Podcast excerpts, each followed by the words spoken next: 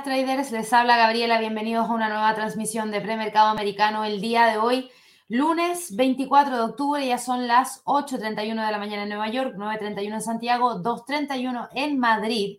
Y hoy día, como bien decía el titular de este video, el Hansen se está desplomando y de hecho, bueno, se desplomó porque ya cerró la bolsa en Asia y tuvimos un cierre de Hansen en 15.180 puntos con una caída de 6,36%. Tuvimos muchísima información durante todo el fin de semana proveniente desde China con el tema relacionado al liderazgo de el presidente Xi Jinping, que obviamente ha generado mucha incertidumbre dentro del mercado accionario en China.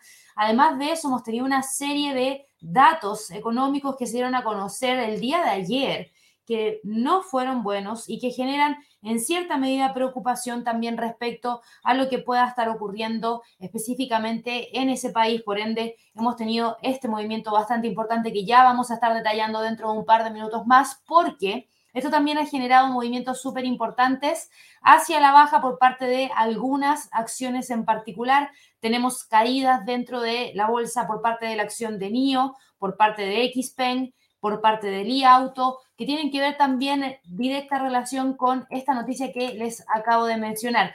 Además de esto, hemos tenido movimientos también bastante importantes que veíamos desde el día viernes por parte del dólar frente al yen japonés, con un movimiento súper fuerte el día viernes durante la tarde prácticamente, terminó cerrando con una caída de un 1,65% y hoy día, fíjense la vera, también mucho movimiento y hay bastante especulación respecto a lo que ha pasado durante la jornada de trading del día de hoy. Así que también les voy a estar hablando acerca de eso porque claramente aquí ha existido una intervención y muchos hablan de una segunda intervención el día de hoy. Así que ahí vamos a entregarles más detalles al respecto. Como hemos tenido fuertes movimientos dentro de China, en específico en la bolsa, y también perspectivas no tan positivas. Tenemos hoy día al australiano y al dólar neozelandés depreciándose fuertemente frente al dólar con caídas que abarcan ya más de un 1,4%, lo que es también bastante para un par de divisas. El mercado de divisas ha estado súper expuesto a volatilidad desde el día viernes hasta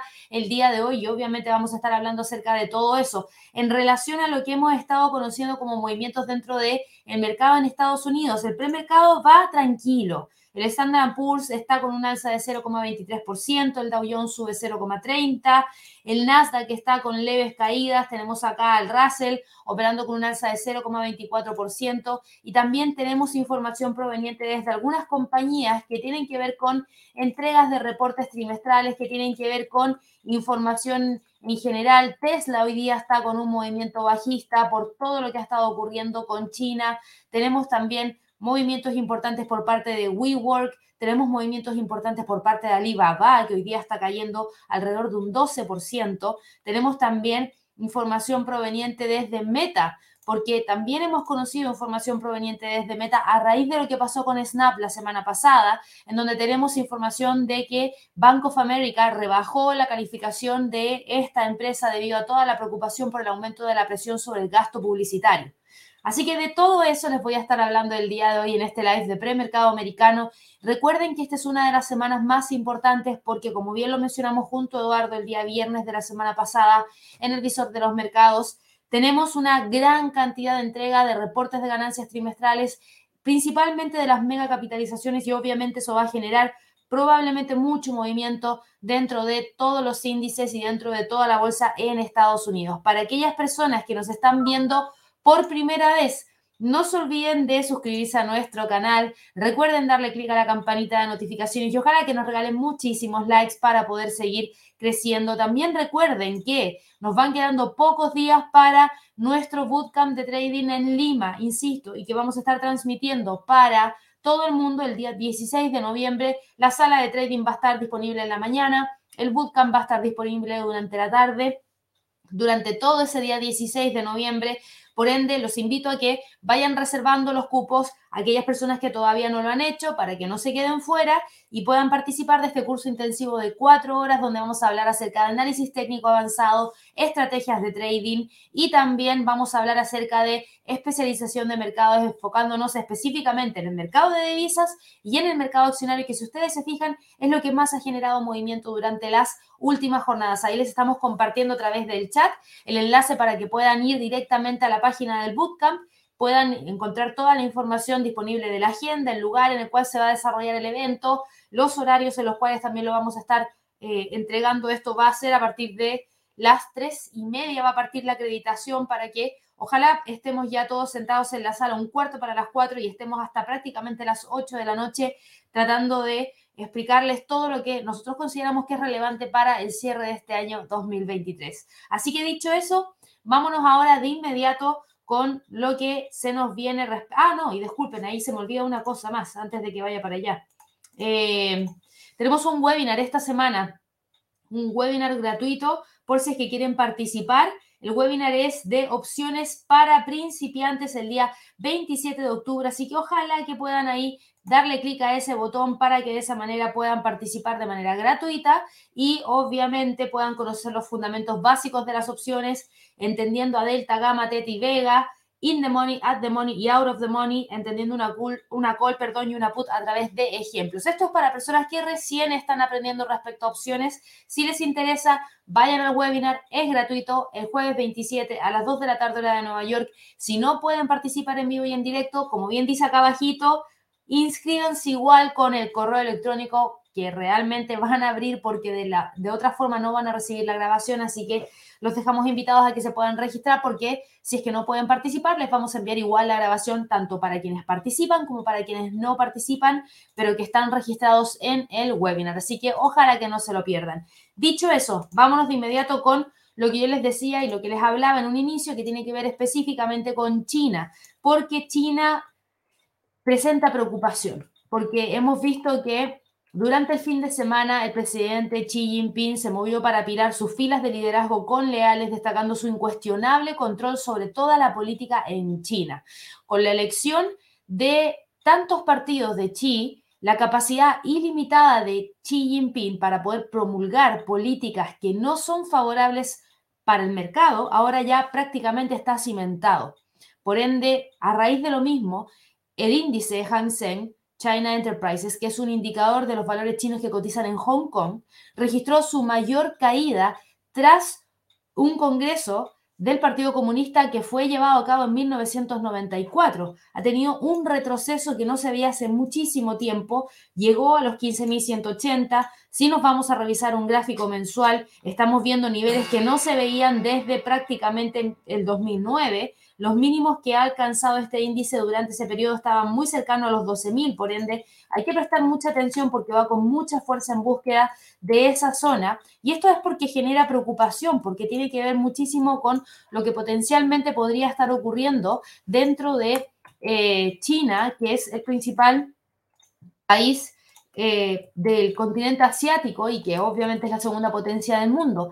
Las acciones tanto del índice de Hong Kong, el índice de Shanghai, cerraron el día de hoy con un fuerte descenso. En el caso de Hansen, insisto, 6, casi 6,4%. En el caso del índice de Shanghai, alrededor de una caída de un 2%. Hay una serie de preocupaciones sobre la economía del país. Si nosotros vemos el calendario económico, sí, tuvimos un Producto Interno Bruto que tuvo una cifra de 3,9%, la que estuvo mejor que lo que el mercado esperaba, que era de un 3,5%, pero igual está muy por debajo del objetivo oficial que tiene China para todo el año, que es del 5,5% y que ya es el más bajo de las últimas tres décadas. La crisis inmobiliaria que tienen a gran escala y la estricta estrategia de cero COVID han lastrado todo el gasto de los consumidores y existen temores económicos adicionales a medida que el presidente Xi Jinping refuerza su control en el poder. Así que claramente aquí estamos viendo una venta de pánico en el mercado accionario en China. Es evidente que los inversionistas simplemente no confían en el futuro de esta economía. Y si ustedes se fijan, tuvimos una serie de datos que Claro, como digo, no fueron tan malos porque el Producto Interno Bruto en términos trimestrales y anuales quedó en 3,9% mejor de lo que el mercado esperaba, pero prácticamente esto no generó ningún movimiento importante hacia el alza por parte de la bolsa. El indicador de producción industrial quedó publicado en 6,3%. Sí, las ventas minoristas cayeron drásticamente un 2,5%. Ojo con la tasa de desempleo que quedó en 5,5%, mostrando un alza. Y eso obviamente que también preocupa. Durante el 20 Congreso del Partido de China, Xi Jinping fue premiado con un tercer mandato de cinco años como líder del gobernante Partido Comunista, mientras que el nuevo comité permanente estaba repleto de aliados leales y protegidos. Xi Jinping también reafirmó su impulso de la prosperidad común, prometiendo estandarizar todos los mecanismos de acumulación de la riqueza y promovió una modernización al estilo chino. Mientras tanto, se enmendó la constitución del Partido Comunista con el fortalecimiento del espíritu y la capacidad de lucha, al tiempo que también se disuadió a todos los separatistas que buscaban la independencia de Taiwán. Entonces, claro, todos los inversionistas y todas las empresas extranjeras han buscado desesperadamente señales de que los liberales o los reformistas vayan a desempeñar un papel en la conformación de la economía o en la recuperación de un antiguo orden económico que daba prioridad a toda la inversión extranjera y a la liberación de liberalización, perdón, de la economía. Del resultado del 20 Congreso del Partido se desprende que la seguridad nacional y la seguridad política del partido son las que van a tener prioridad sobre el crecimiento económico, sobre el crecimiento económico. Entonces, aquí se ve reflejado de inmediato el impacto que esto ha tenido dentro del mercado. Ojo con los 15.000 para Hang Seng, está con una tendencia súper, súper bajista, que de romper podría ir a buscar los 14.000 y desde ahí los 12.000 como próximo nivel más importante. ¿Esto es relevante? Claro que sí. China es la segunda potencia del mundo. Si es que vamos a hablar acerca de seguridad nacional y seguridad política, esto a mí solamente me lleva a pensar que podrían aumentar las tensiones entre China y Estados Unidos, que ya hemos visto que han empezado a aumentar también. Por ende, eso podría tener repercusiones dentro de algunas acciones, algunas compañías y obviamente eso podría significar también movimientos bajistas para ellas. Y en cierto modo hemos visto que ha existido ese impacto dentro del mercado, porque si ustedes se fijan, hoy día hemos conocido que una serie de empresas chinas han estado presentando fuertes caídas. Si nosotros vamos y revisamos a NIO, vamos a verlo acá de inmediato y les actualizo el precio de premercado de NIO. Un segundo. El precio de premercado de NIO hoy es 10.27, es decir, 10 dólares con 27 centavos y cae 8,39%.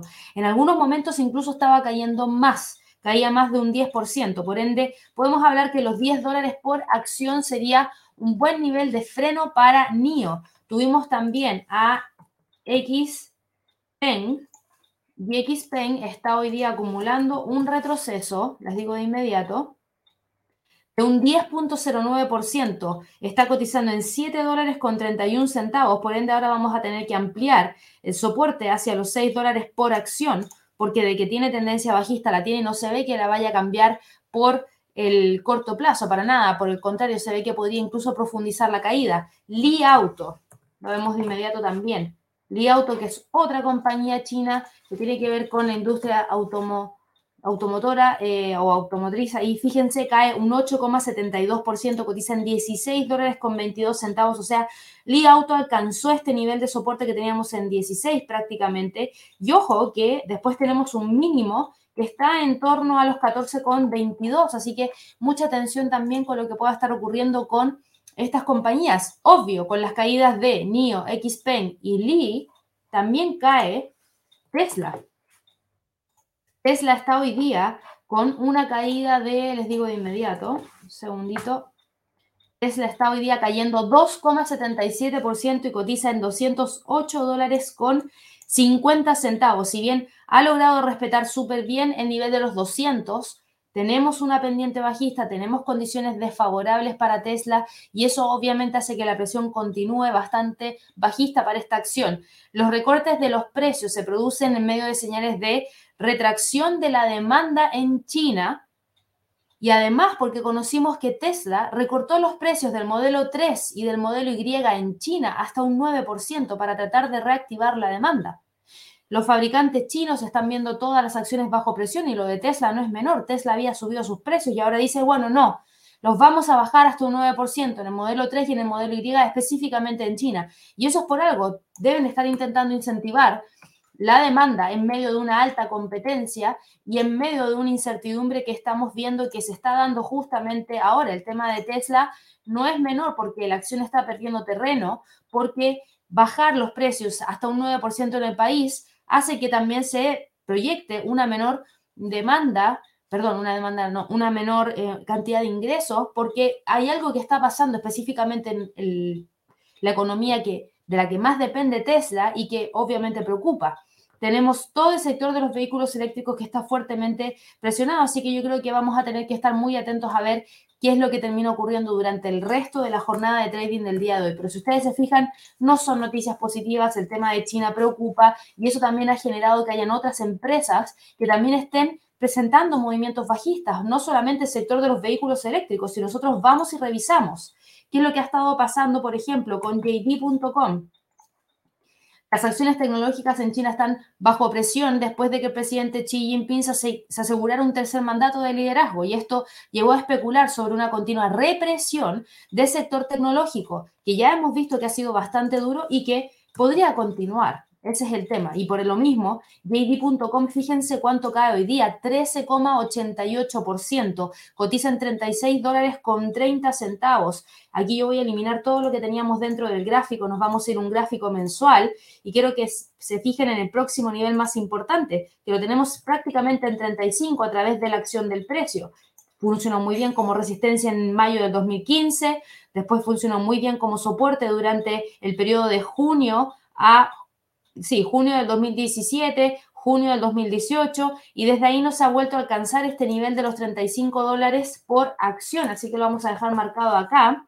JD.com está cayendo junto a otras compañías. Tenemos también a Baidu que está con un movimiento también muy fuerte hacia la baja, nos vamos a ir a un gráfico diario. Y claro, cuando nosotros pensábamos que quizás podría venir la relajación de toda esta represión al sector tecnológico, con este tercer mandato que se adjudicó Xi Jinping, lo único que vuelve son los temores de que existan mayores represiones. Cae 11,94%, cotiza en 80,34% y eso también nos lleva a ver un gráfico mensual para Baidu, porque el precio al quedar acá abajo, fíjense, rompe todos los niveles de soporte que trae desde el año 2010. Por ende, aquí ya empezamos a evaluar los 66,60 y luego de eso vamos a tener que estar muy atentos a los 42 dólares por acción. Tenemos también a otras compañías, tenemos a Tencent Music, TME, que está hoy día también con una caída bastante significativa y todo el sector de acciones chinas está fuertemente presionado hacia la baja, cae 10,97% en el premercado. Eso nos deja con una cotización de la acción en 3.41. De continuar con la caída podría tratar de ir a buscar los tres, así que mucho ojo con lo que está ocurriendo. Y por último, no puedo dejar de lado a Alibaba.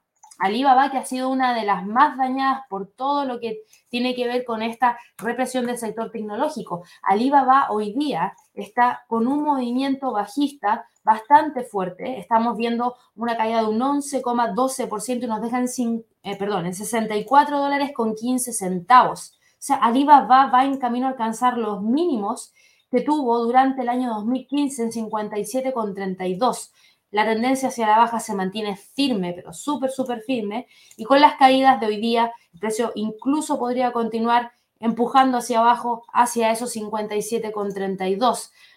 Los datos de Producto Interno Bruto de China, que si bien mostraron una mejoría con respecto a la lectura del mes anterior, siguen siendo más débiles de lo esperado y por lo mismo esta compañía está presentando este movimiento tan bajista. Y ojo, que la acción cayó por debajo de su nivel de oferta pública inicial del 2014. Si yo vuelvo aquí al gráfico mensual, yo hablé del mínimo, pero quiero que vean que el precio de apertura en Estados Unidos fue de 92,70 y ya quedó por debajo del precio de apertura. Y eso fue durante el mes de septiembre del 2014, o sea, pésimo para el El mercado en Asia, el mercado chino está súper, súper dañado. Para aquellas personas que les interesa operar dentro de este mercado, por favor, tengan mucha atención porque estamos súper expuestos a cualquier tipo de movimiento, represalia que tome el partido o el gobierno de China respecto a estas compañías, netamente por temas de seguridad nacional, como ya lo habíamos visto en el pasado con lo que ocurrió con Didi.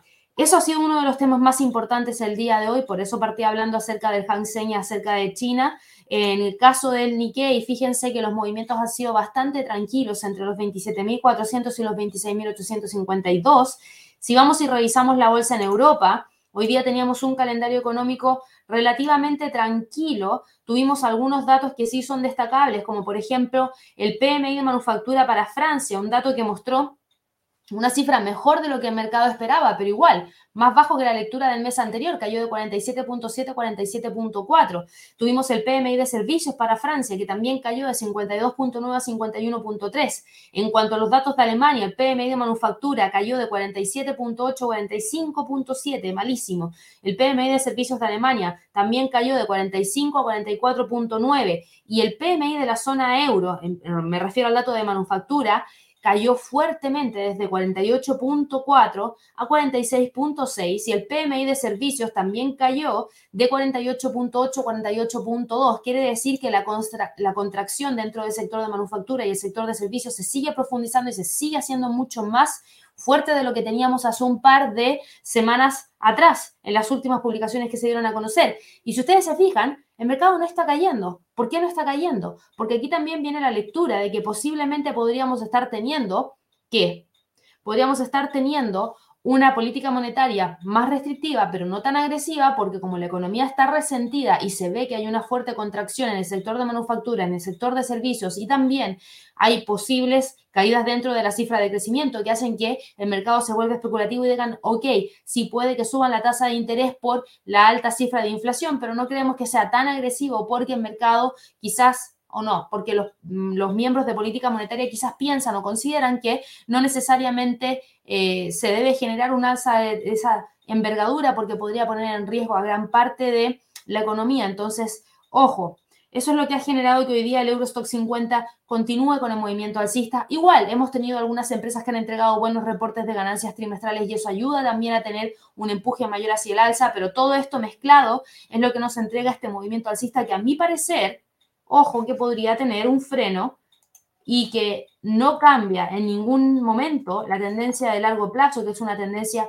bajista que por lo menos trae desde marzo del 2023. Por ende, el freno lo podríamos estar viendo en 3.560 para el día de hoy, que es justamente el nivel que está tratando de respetar. Y al parecer el precio para el Eurostock 50 se estaría quedando entre los 3.560 y los 3.500. El DAX en Alemania, fíjense lo que pasa.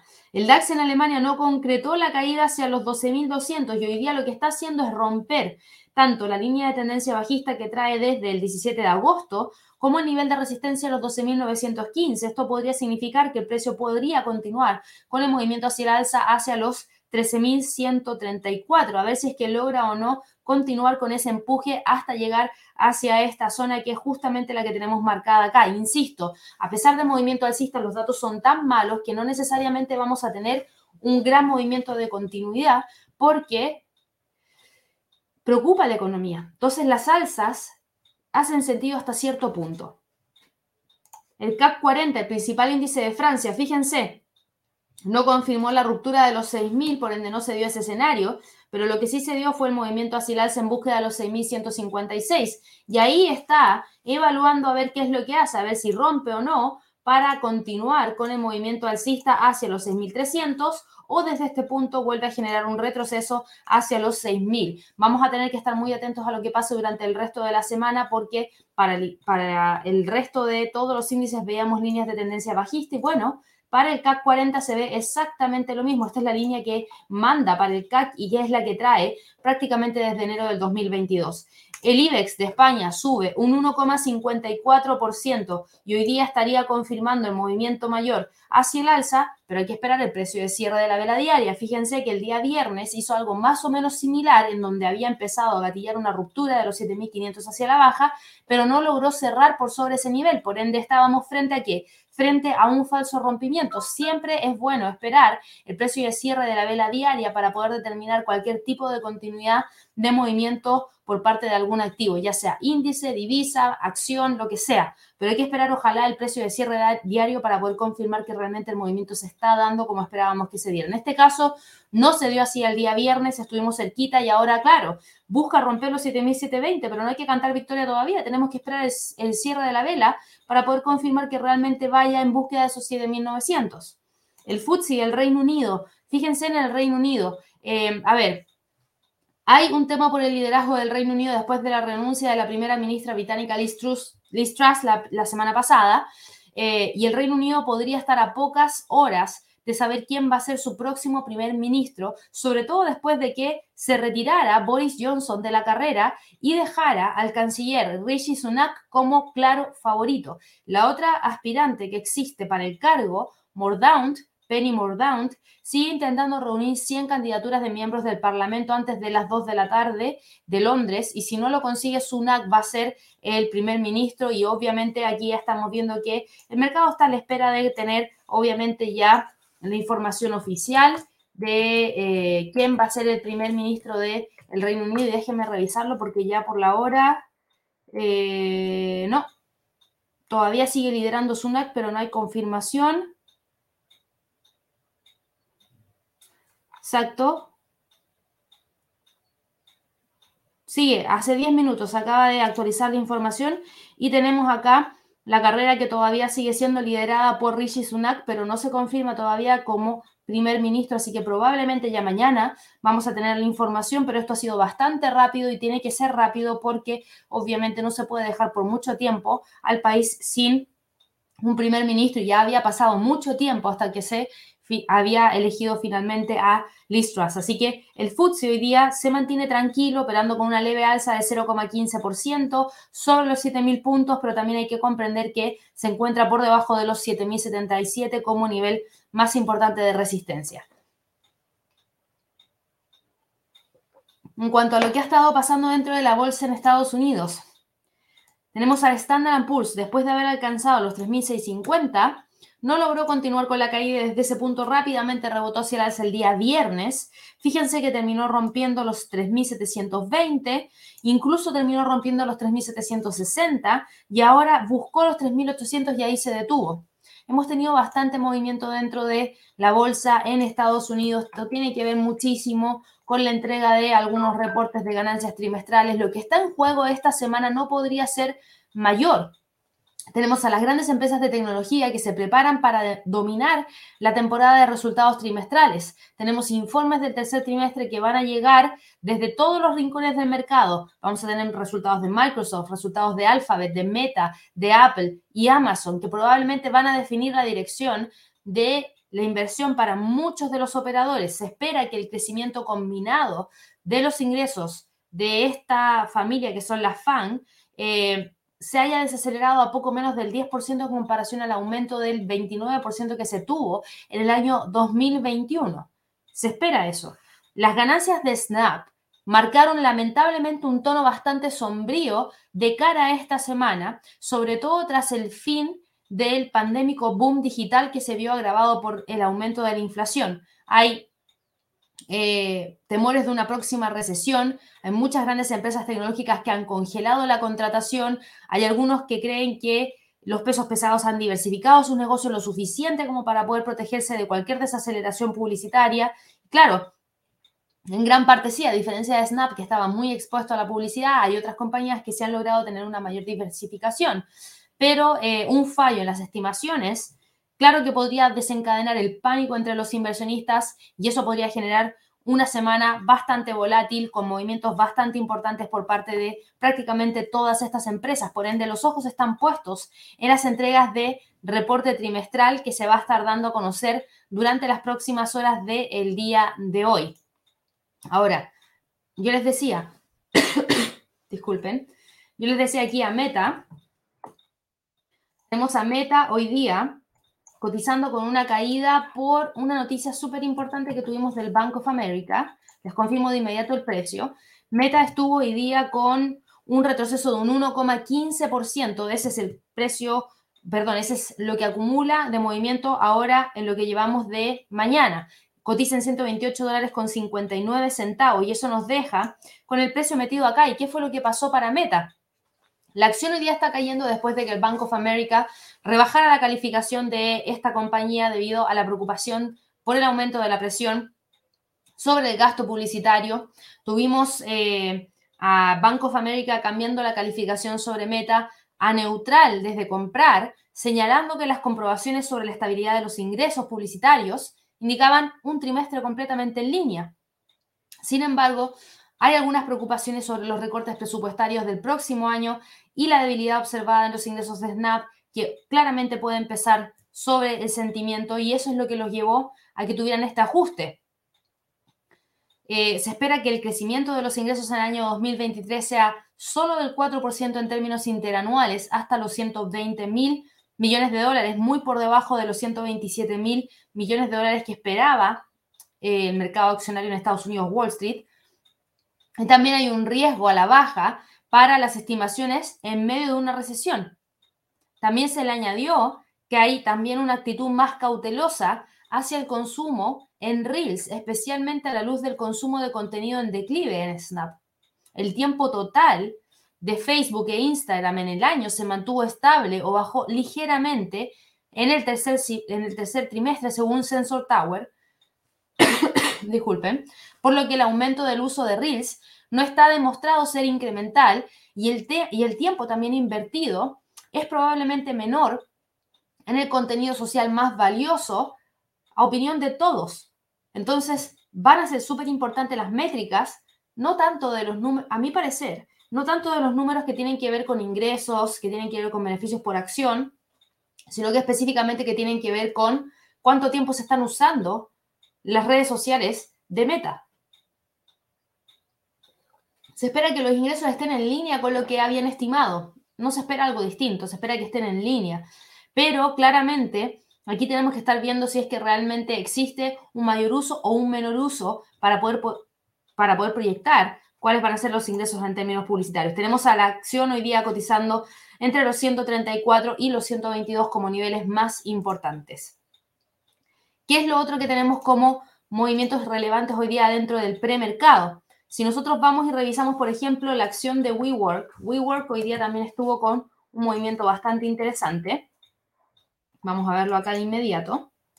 Fíjense lo que pasa con WeWork. Aquí voy a agrandar un poquito el gráfico para que así lo podamos ver bien en detalle. WeWork está hoy día con un movimiento bastante importante de caída, que es, o perdón, más que hoy día no, viene con una caída súper pronunciada desde el 16 de agosto.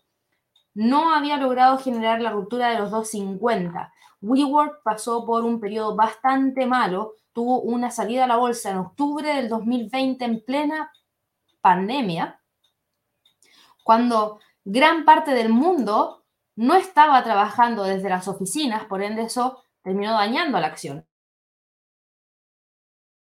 Si ustedes se fijan, tenemos acá al activo cotizando en 2.24 de premercado y con poca posibilidad de recuperación rápida. Esta es una acción que claramente se ve que podría repuntar y de hecho hoy día está con un movimiento hacia el alza, porque igual ha existido un movimiento de cambio entre algunos analistas. De hecho, la acción hoy día sube 7,18% y cotiza en 2 dólares con 24 centavos. Y claro, en términos porcentuales es muchísimo el movimiento que se ha dado. Y esto tiene que ver porque tenemos a la, ¿cómo decirlo? La acción a un nivel muy bajito. Entonces, cualquier movimiento brujo de centavos significa un alto porcentaje de movimiento. Y lo que pasó es que Cantor Fitzgerald calificó estas acciones diciendo que se han eliminado ya 2.700 millones de dólares en gasto mediante recortes de costos y optimización de la cartera inmobiliaria de la empresa. Entonces, calificó a esta compañía como sobreponderada y en una nueva cobertura. Y lo más importante no tiene que ver con la calificación en sí, sino que señalaron que ya se han eliminado 2.700 millones de dólares en gasto mediante recortes de costos y la optimización de la cartera inmobiliaria de la empresa, lo que yo encuentro súper positivo. Por ende, creo que de aquí ir a buscar la ruptura de la línea de tendencia bajista, los 2.50 y una recuperación hasta los 3, sería bastante interesante, porque si ustedes se fijan, estamos hablando de un movimiento de alrededor de un 17% para llegar a los 3 desde los 2.50. Y claro, cuando uno habla de comprar una sola acción, esa sola acción significa prácticamente nada, pero si empezamos a hablar de volúmenes de acciones considerables, ese 17% también podría ser bastante interesante.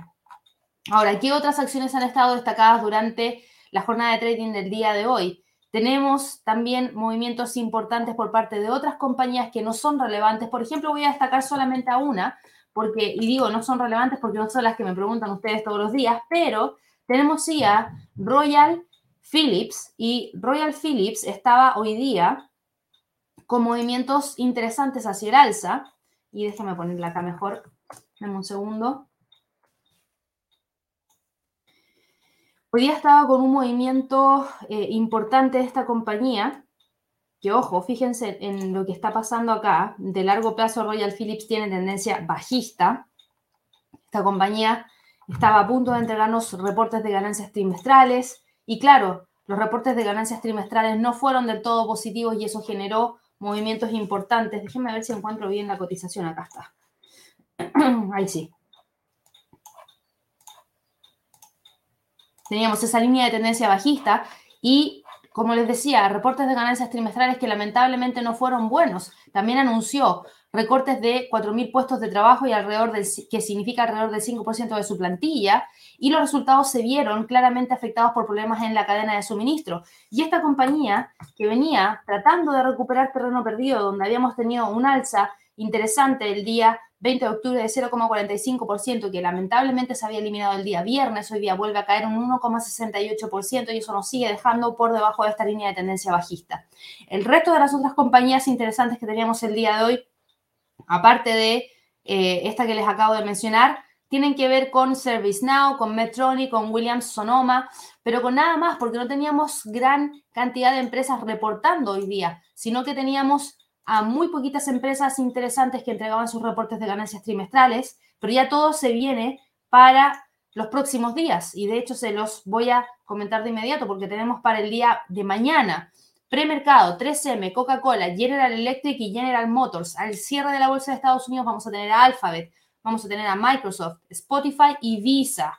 Mucha atención con Visa porque los resultados de, ya vimos, más cerca hace un par de días atrás no fueron tan buenos. El miércoles vamos a tener a Boeing, vamos a tener a CME Group, a Kraft Heinz, a McDonald's y en la tarde vamos a tener a Ford, Meta, eh, Teladoc Health también. El jueves, Caterpillar, Mastercard, Merck, eh, Shopify, perdón, y no era Mastercard la que había entregado su reporte, era American Express.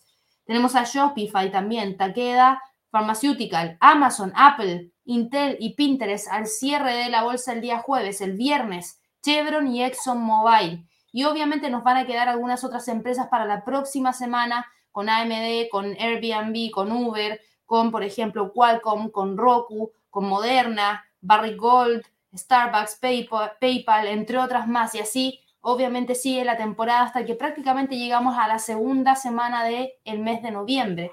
Pero todavía nos quedan días.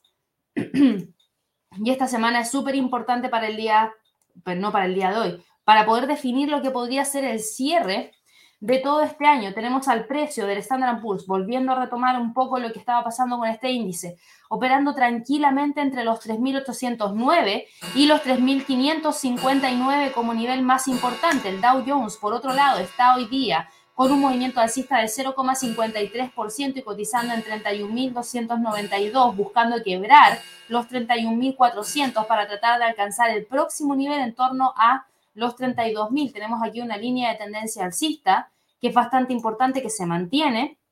Así que mucho ojo, porque de romper podría tratar de buscar los 32.000. El Nasdaq, por otro lado, sube 0,10% y opera tranquilamente entre los 11.200 y los 11.500. Y el Russell, que también está operando hoy día con un alza de 0,48%, se queda firme entre los 1.775 y los 1.700. Hoy día tenemos un calendario económico de mediano impacto para Estados Unidos porque Dentro de 36 minutos más vamos a conocer los datos de PMI de manufactura en términos preliminares, donde se espera ver una caída de 52 a 51 para Estados Unidos, y el PMI de servicios, donde también se espera tener un dato preliminar y una caída de 49.3 a 49.2. Así que mucha atención con todo lo que pueda estar ocurriendo con eh, la publicación de estos datos para este día. Además, vamos a tener de comparecencia de Janet Yellen, la secretaria del Tesoro de Estados Unidos. Pero insisto, hoy día, como es un día de mediano impacto, probablemente gran parte de los índices se mantenga operando dentro de niveles de precio clave, a la espera de toda la entrega que se tenga que dar dentro de los próximos días. Pasando a otros mercados, ¿qué ha pasado con las criptos? Las criptos hoy día están operando tranquilas. Miren lo que hizo el Bitcoin el día de ayer. Logró romper la línea de tendencia bajista, pero cuando rompió no fue capaz de romper los 19.600 y ahí se quedó. ¿Y qué pasa hoy día? Hoy día vuelve a retroceder. Entonces, aquí ojo, porque lo que podría estar primando sería esta zona que tenemos acá, más que cualquier otra cosa. La zona entre los 19.600 y los 18.800. Voy a agrandar aquí un poquito el gráfico para irnos a mirar lo que está pasando en gráficos de una hora. Y en gráficos de una hora se ve mucho más clara la lateralidad, con el precio sin lograr alcanzar y mantenerse constantemente sobre los 19.600. No, por el contrario, vuelve a quedar muy cerquita de la parte del medio y hoy día existe una posibilidad de que vaya a buscar el quiebre. Mira, aquí tenemos una línea de tendencia alcista que hasta el momento se mantiene, por ende yo la estaría usando y la estaría dejando dentro del gráfico para ver si realmente se genera o no algún tipo de ruptura de esa línea. Si no se genera ninguna ruptura, entonces no habría ningún problema, no habría ningún inconveniente.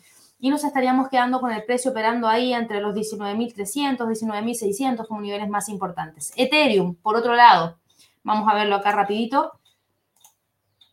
En gráficos diarios, fíjense lo que pasó con Ethereum. A diferencia del Bitcoin, Ethereum no logró romper los 1.365. Se terminó quedando entre los 1260, 1365, todavía incapaz de generar la ruptura de los 1400. Por ende, Ethereum sigue estando completamente lateral. Ripple, por otro lado, se encuentra operando con una caída de 2,71%. Acá tenemos una línea de tendencia bajista que mantiene, que sería esta de acá, si ustedes se fijan, tenemos al precio operando entre los 0,48 y los 0,44. Y el precio está quedándose tranquilo ahí dentro de estas dos zonas, 0,48, 0,44 como niveles más importantes. No creo que vaya a salir de acá. Yo creo que es muy probable que termine quedándose, quizás no por debajo de esta línea de tendencia bajista, pero sí entre esos 0,48 y esos 0,44 como niveles más importantes. Binance Coin frente al dólar también opera completamente lateral si logra salir de la zona de los 2,7728, 2,68. Yo creo que va a terminar quedándose dentro de esos niveles por lo menos para el resto de la jornada de trading del día de hoy porque se ve que hay un gran rebote desde la parte superior. Para Cardano. A Cardano lo tenemos operando cerca de los 0,3594. Fíjense que a diferencia del resto, Cardano no está lateral, Cardano está presentando una línea de tendencia bajista que trae desde el lunes 12 de septiembre, pasando por los máximos de el viernes 23 de septiembre, por los máximos del 4 de octubre y quedándose aquí entre los 0,36, perdón, 0,36,30 prácticamente y los 0,34. Es distinto al resto y de hecho se ve acá a simple vista porque claramente estamos viendo que el precio no ha sido capaz de encontrar una zona lateral, por el contrario, lo único que ha hecho es mantener la tendencia bajista que trae desde el 12 de septiembre. Después tenemos a Litecoin. Litecoin sí que ha tratado de mantenerse lateral, operando entre los 54,10 o 54 y los 50 dólares por esta cripto. No tenemos esa línea de tendencia, pero sí tenemos este próximo nivel de resistencia, al igual que el nivel de soporte actual probablemente termine quedándose dentro de esa zona de espera de mayor definición por parte del mercado accionario durante esta semana. Para las divisas, fíjense al dólar. Hoy día tenemos al dólar operando en 112,31. Eso quiere decir que se mantiene firme. Vamos a quitar esta línea que no nos sirve de nada. Entre los 113,47 y los 111,70. Tenemos acá una línea de tendencia si hace que voy a ajustar en relación al mínimo que tuvimos el día 13 de septiembre y sí, fíjense cómo se mantiene, se mantiene súper bien, ahí operando entre los 113,50 y los 111,70 quedándose firme dentro de esa zona. Se ve que está tratando de repuntar.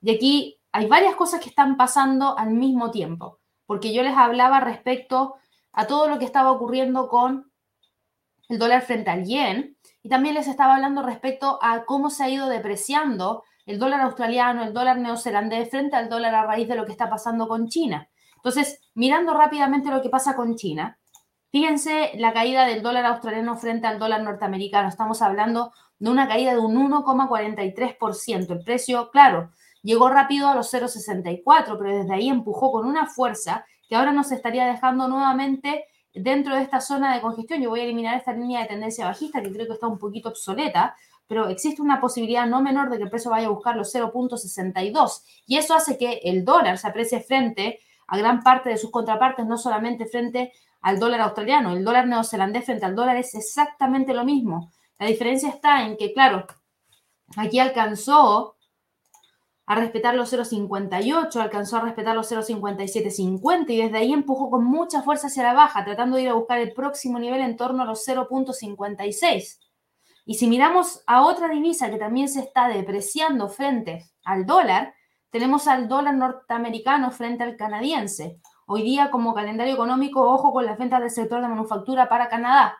Pero si ustedes se fijan, el dólar también se deprecia frente, perdón, el dólar se aprecia frente al dólar canadiense. El dólar canadiense también tiene a China como socio comercial, pero lo más importante es que el precio del petróleo hoy día también está cayendo. Y eso nos ha llevado a que tengamos un dólar canadiense más débil frente al dólar y que nos haya hecho ver cómo el precio logró frenar la caída, respetar los 1.36 y desde ahí despegar. Por ende, hablar de los 1.3850, 1.36 como niveles me parece bastante adecuado. Y para mirar el dólar norteamericano frente al yen, Fíjense aquí el dólar norteamericano frente al yen, opera en torno a los 149,17. Fíjense todo lo que pasó durante el día viernes. Y aquí me voy a ir a un gráfico de una hora, porque quiero que veamos exactamente el comportamiento. La caída inicial vino a las 10, pero la más profunda vino a las 11 de la mañana hora de Nueva York para el dólar frente al yen.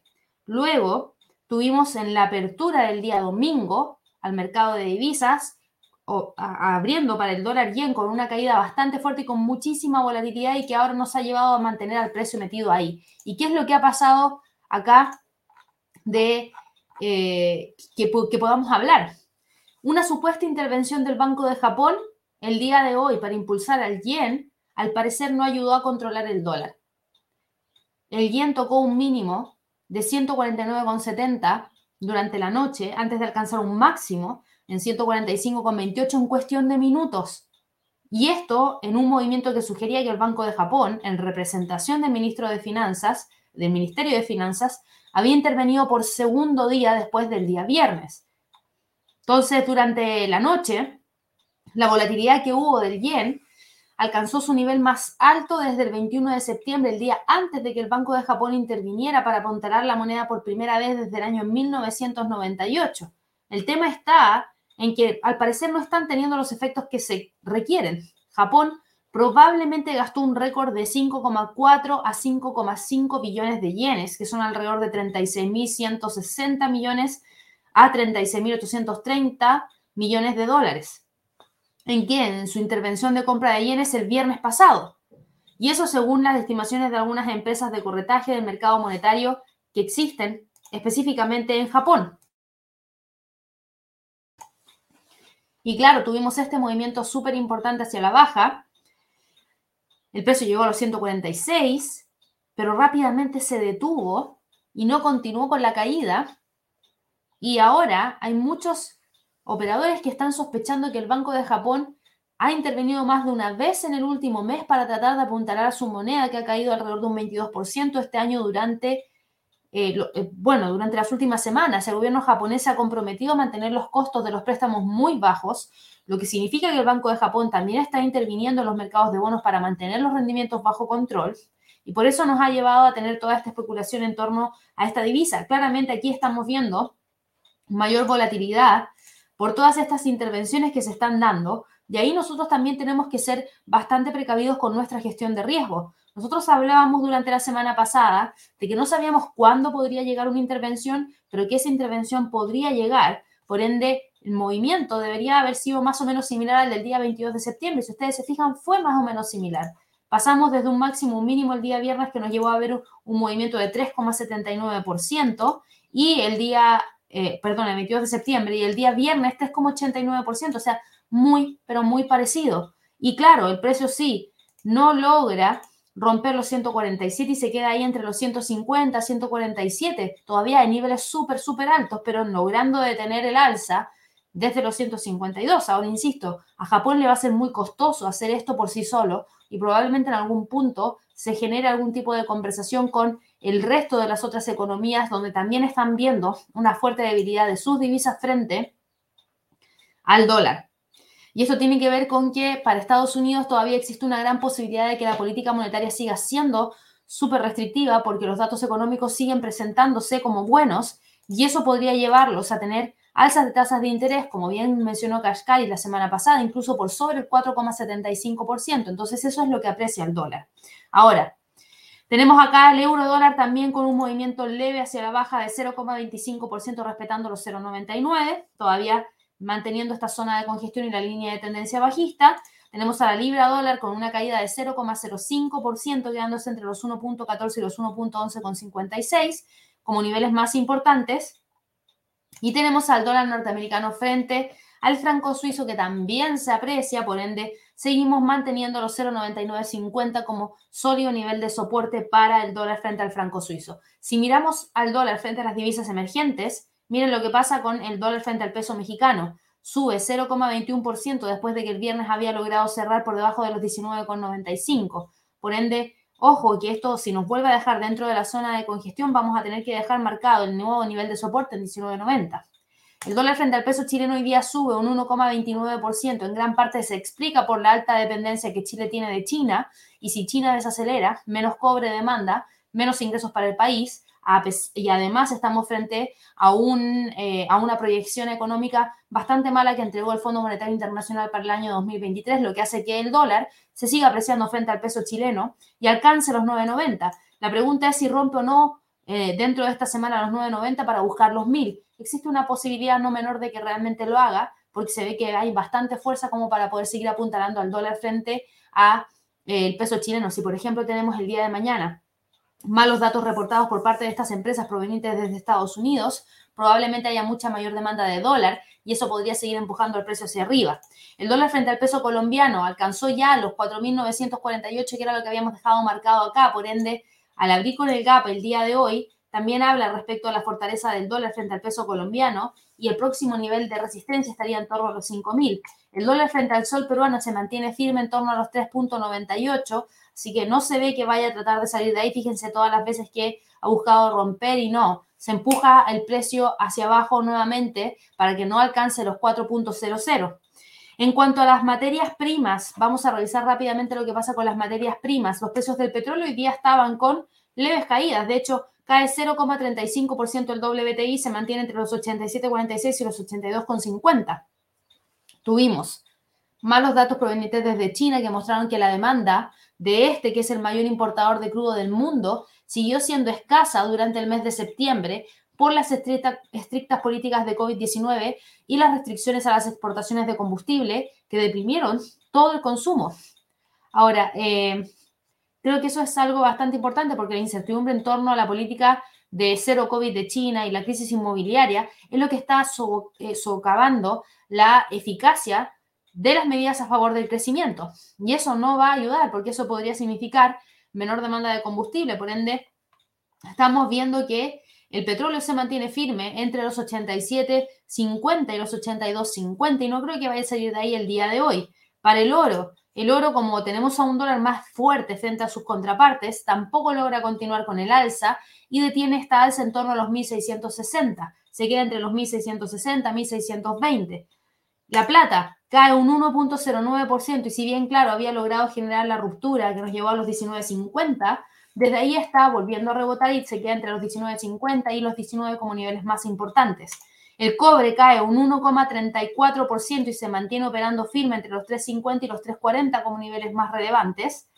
El gas natural, que había caído tanto la semana pasada, fíjense cómo logró detener la caída en los 5,33, que era uno de los niveles que habíamos dejado marcado en el gráfico, y desde ahí hoy día está intentando repuntar, eso sí, todavía sin quebrar ninguna línea de tendencia bajista, por ende hablar de los 5,33 como solo un nivel de soporte que podría incluso buscar quebrar, es lo que tenemos que mencionar porque efectivamente eso podría seguir ocurriendo si es que se mantiene el análisis técnico que habla respecto a una mayor presión de venta.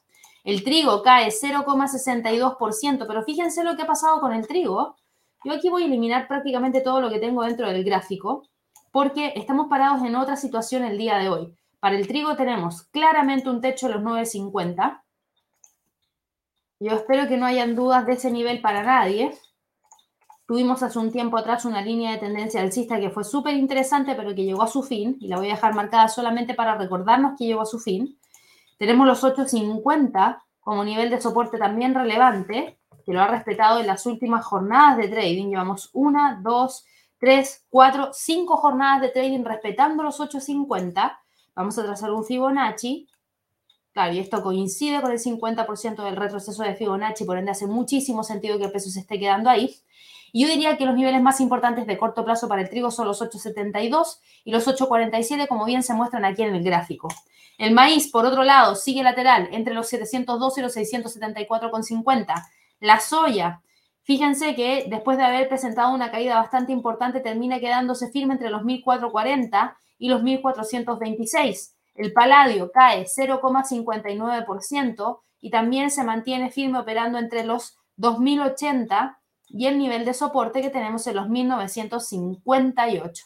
Esos serían los niveles más relevantes para el paladio. Déjenme quitar aquí algo importante que es esto, que no nos sirve de nada, porque ya lo he roto muchas veces. La línea de tendencia alcista creo que tampoco nos sirve de mucho. Esto tampoco. Pero sí me quedaría con los 1960 para el paladio y los 2080 como resistencia. El precio viene operando dentro de esa zona prácticamente desde el 17 de octubre y no se ve que vaya a salir de ahí. Eso es lo que ha estado pasando el día de hoy en el premercado. Si ustedes se fijan, está un poco, eh, ¿cómo decirlo?, indefinido el movimiento porque el Nasdaq, fíjense cómo ha pasado de positivo a negativo, positivo a negativo. Ahora cae 0,14%. Y claro, hay mucha incertidumbre con lo que potencialmente pueda estar ocurriendo en la apertura y eso nos lleva a tener al precio quedándose entre los 11.505, 11.505 y el nivel de soporte en los 10.900, no, en los 11.000, perdón. Ahí está. Se queda metido dentro de esa zona. Fíjense que el Nasdaq, a pesar de las alzas, no ha logrado romper la línea de tendencia bajista que trae desde el 16 de agosto y se sigue quedando firme ahí entre esos 11.500 y los 11.000. Para el resto de la jornada, insisto, los datos de PMI de manufactura que se van a entregar en los próximos 17 minutos y el PMI de servicios van a ser importantes, pero creo que una de las cosas más importantes va a ocurrir a las 11 con la comparecencia de Janet Yellen, la secretaria del Tesoro de Estados Unidos y que antes era la presidenta de la Reserva Federal, obviamente del país. Así que mucho ojo con lo que pueda estar ocurriendo ahí. Vamos a ir a responder un par de preguntas antes de que abra la bolsa porque ya nos quedan poquitos minutos, alrededor de dos minutos, vamos a responder algunas preguntitas que hayan llegado aquí a través del chat eh, de algunos activos que no hayamos visto. Acá tengo, denme un segundo, algo que no hayamos visto el día de hoy. Surey nos dice qué expectativas tienes para Microsoft en la entrega de reporte trimestral. Ojo que vamos a hablar obviamente de todo esto durante el día de mañana en el programa de Alerta Wall Street junto a Javier a las 12 horas de Nueva York. Así que no te olvides de suscribirte al canal. Bueno, ya está suscrita Surey. Si puedes hablar aquí a través del chat, ya está suscrita al canal.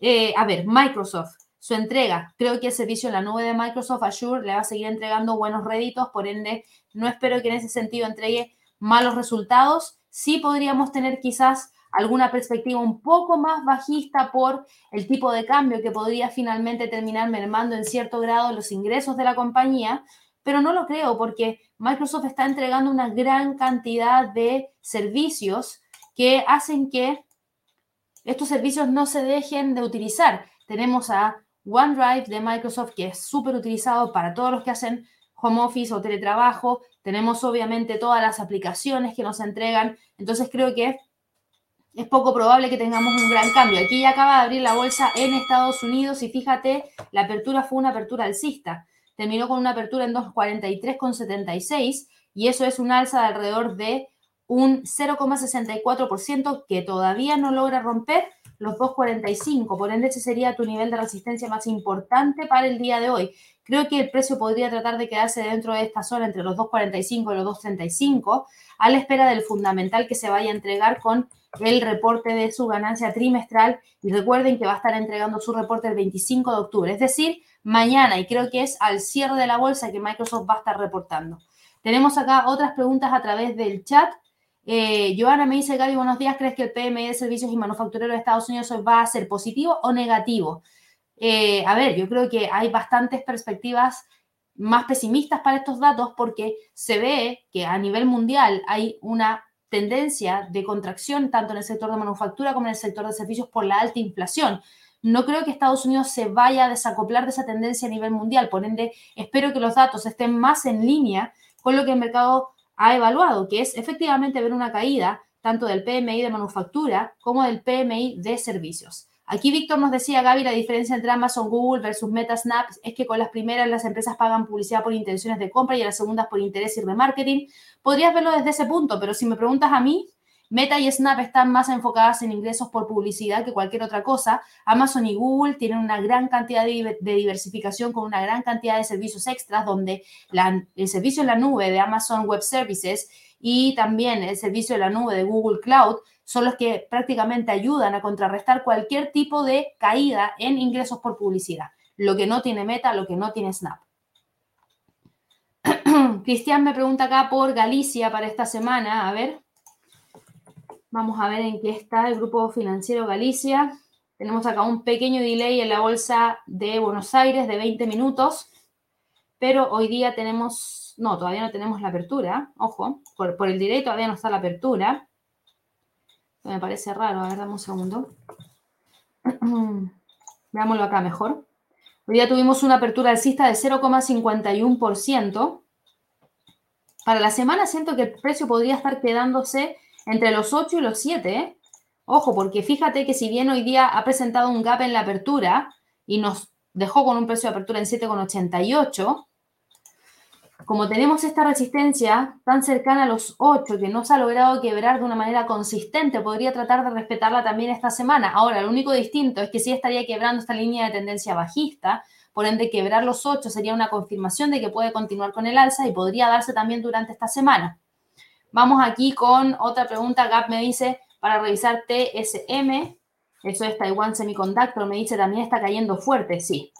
Taiwan Semiconductor está hoy día con una caída de alrededor de 5.04%, tuvo una caída bastante fea, es una caída importante de un 5% en la apertura, abrió en 60,58, llegando ahí muy cerquita a los 60, y en gráficos semanales, claro, alcanzando niveles que no se veían de hace bastante tiempo. Si tú te fijas, este era el nivel de resistencia que se tenía en el pasado. Y cuando hablo del pasado, estamos hablando de los meses de diciembre del 2019 y junio del 2020. Así que sí, a Taiwan Semiconductor también se le puso bien pesada la mano. Fíjate lo que está pasando con la apertura y fíjense a todos lo que está pasando con la apertura el día de hoy. El Nasdaq profundiza la caída. Venía con una caída de 0,13% minutos antes de la apertura y ahora está cayendo 0,55%. El Russell, que venía en territorio positivo, acaba de pasar a territorio negativo con un retroceso de 0,41% y al parecer está profundizándose la caída.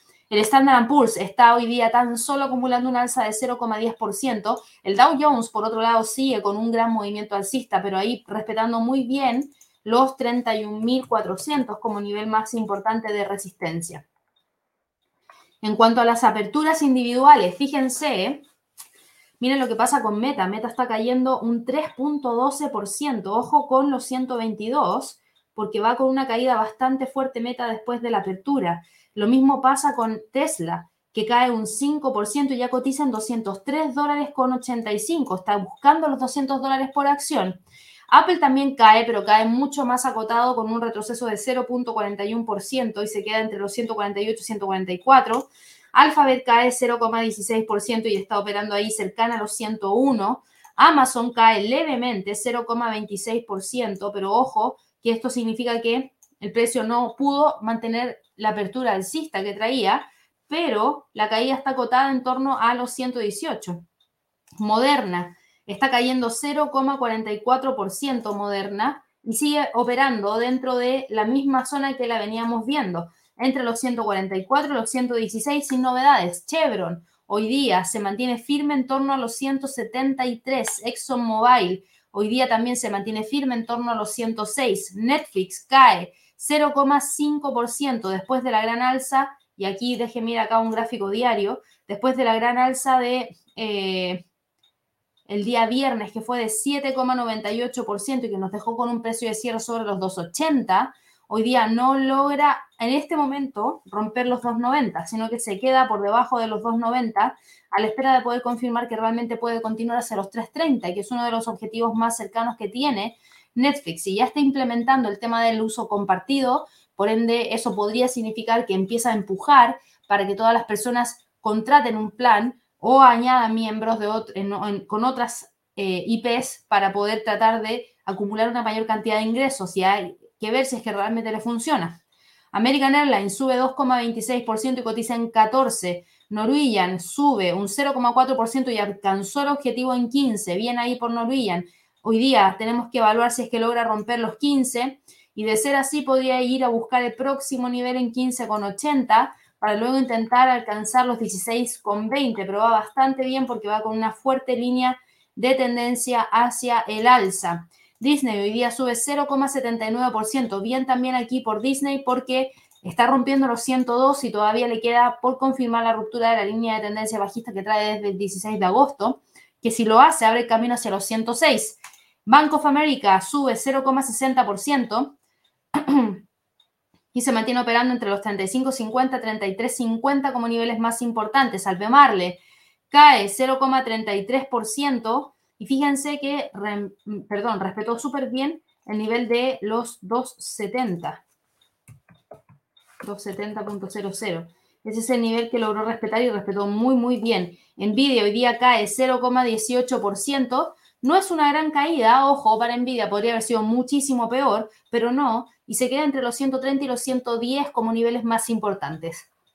Eso es lo que hemos tenido en términos de apertura. Voy a responder un par de preguntitas más. Aquí Felipe me preguntaba por AZN, AstraZeneca. Se mantiene igual, Felipe, entre los 57 y 53 sin novedades. Y Ford está hoy día operando, mira, con un alza de 2,54% y a punto de buscar el quiebre de los 12,50.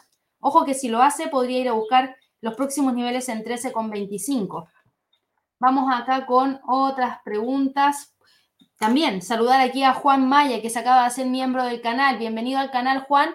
Recuerda, los días lunes a las 12 horas de Nueva York tenemos la sesión especial de lluvia de trades para que de esa manera puedas participar.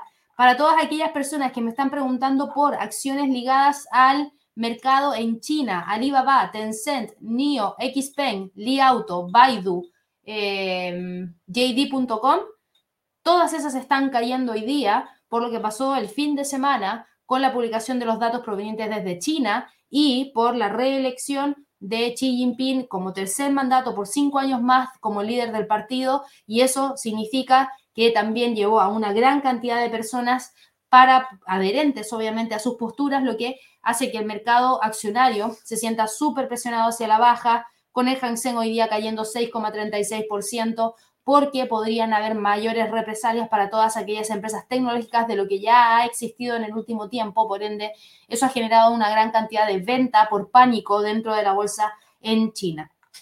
Vamos aquí con otra pregunta a través del chat. Estamos aquí con la pregunta de eh, Xiomara, me preguntaba por APE. AMC Entertainment hoy día está cotizando con una caída de un 2.06%. A ver.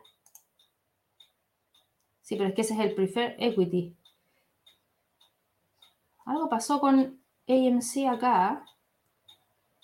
Pero bueno, te la voy a mencionar igual. Está en 2,64. No he estado siguiendo muy de cerca esta acción, pero claramente algo ocurrió con el movimiento de la misma. Y tenemos acá los 1,58 como niveles más importantes. La resistencia en 3 me parece bastante adecuada. Eso es lo único que te podría decir. Tengo que investigar un poquito lo que pasó aquí con AMC, porque AMC claramente tuvo un cambio, con, bueno, es que esa es la preferred stock, aquí tienes a AMC tranquilo en los 6,53. Espero haberte ayudado ahí con la respuesta, Xiomara.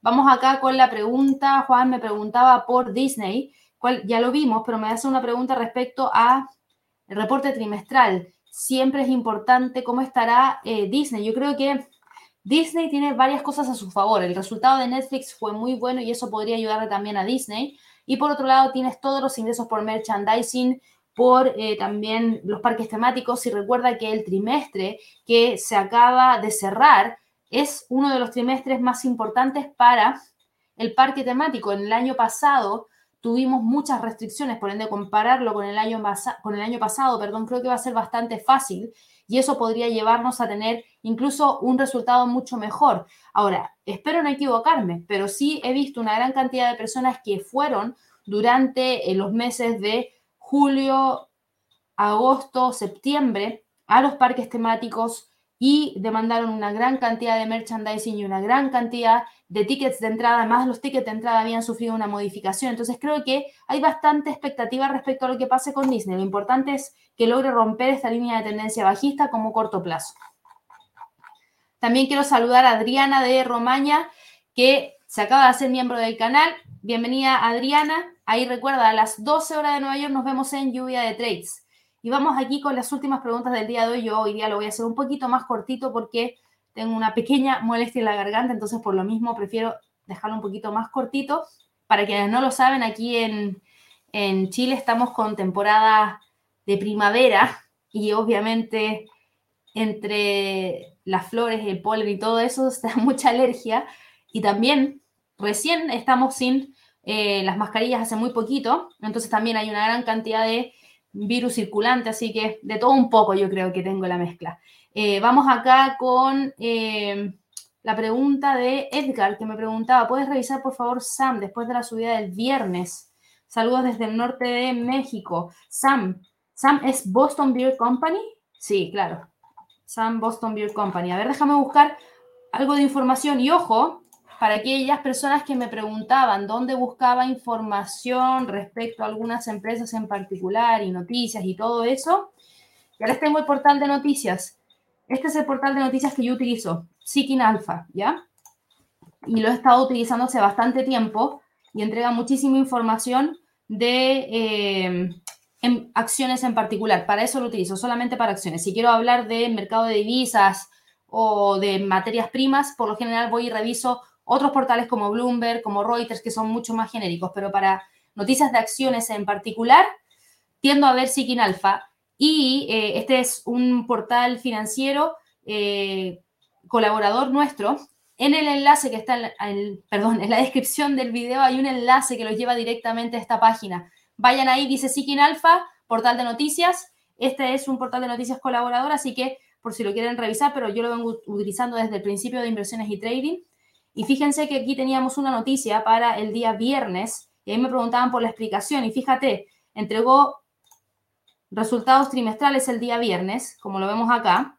Fueron resultados que, claro, en cuanto a ganancias por acción no fueron las mejores porque tuviste una cifra reportada en 2.21 que estaba por debajo de lo que el mercado estimaba, pero los ingresos sí que lograron superar la estimación del mercado. Entonces fueron un poquito mixtos. Si miras acá también, se menciona una gran cantidad de detalles de qué fue lo que terminó ocurriendo y qué es lo que esperan para el largo plazo. Y aquí creo que esto es lo más relevante, que nos entregaron como información el eh, fundador Jim Koch, quien dijo que él continúa siendo optimista respecto al largo plazo del crecimiento que tienen para Boston Beers eh, por todo el portafolio diversificado que tiene de bebestibles y que basados en el rendimiento de año a año, no, de principios de año hasta la fecha, y respecto a la perspectiva que tienen para el resto del año, eh, han, logrado alcanzar el rango o ajustar el rango para las perspectivas para el año fiscal 2022 y que continúan navegando durante toda esta dinámica operativa que existe hoy en día por el tema de la pandemia y que siguen comprometidos en invertir en innovación y en eh, apoyo a la marca, incluso más allá del Beyond Beer portafolio y que están operando en segmentos bastante atractivos y creen que tienen unas capacidades muy fuertes combinadas con una gran cantidad de fuerte, perdón, una gran cantidad, sino que con una fuerte fuerza de ventas en términos de cerveza y que el posicionamiento les va a permitir entregar valor en el largo plazo. Así que súper bien para el año. Fíjense, eh, se esperan embarques que caigan levemente y eso no es bueno. Gross margin 42 a 43,5.